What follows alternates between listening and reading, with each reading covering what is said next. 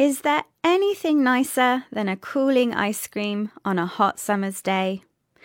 This traditional treat is centuries old, but our tastes and consumer habits are evolving.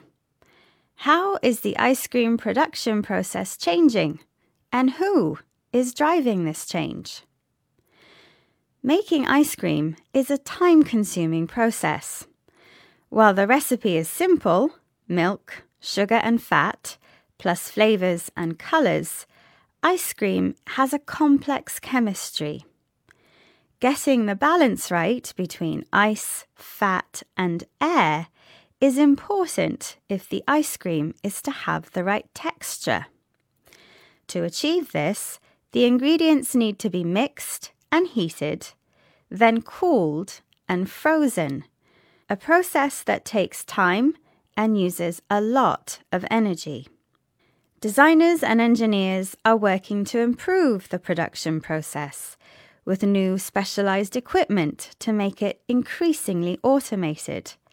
For now, however, even with the help of robots and 3D printers, it can take up to two years from testing a new frozen dessert product to it being available to consumers.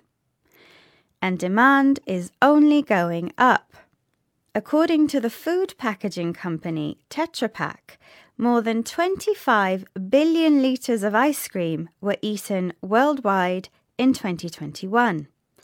While the US and China are the biggest consumers, data from Nielsen IQ shows that people in the UK bought 28% more ice cream during the UK's record breaking summer compared to a year earlier.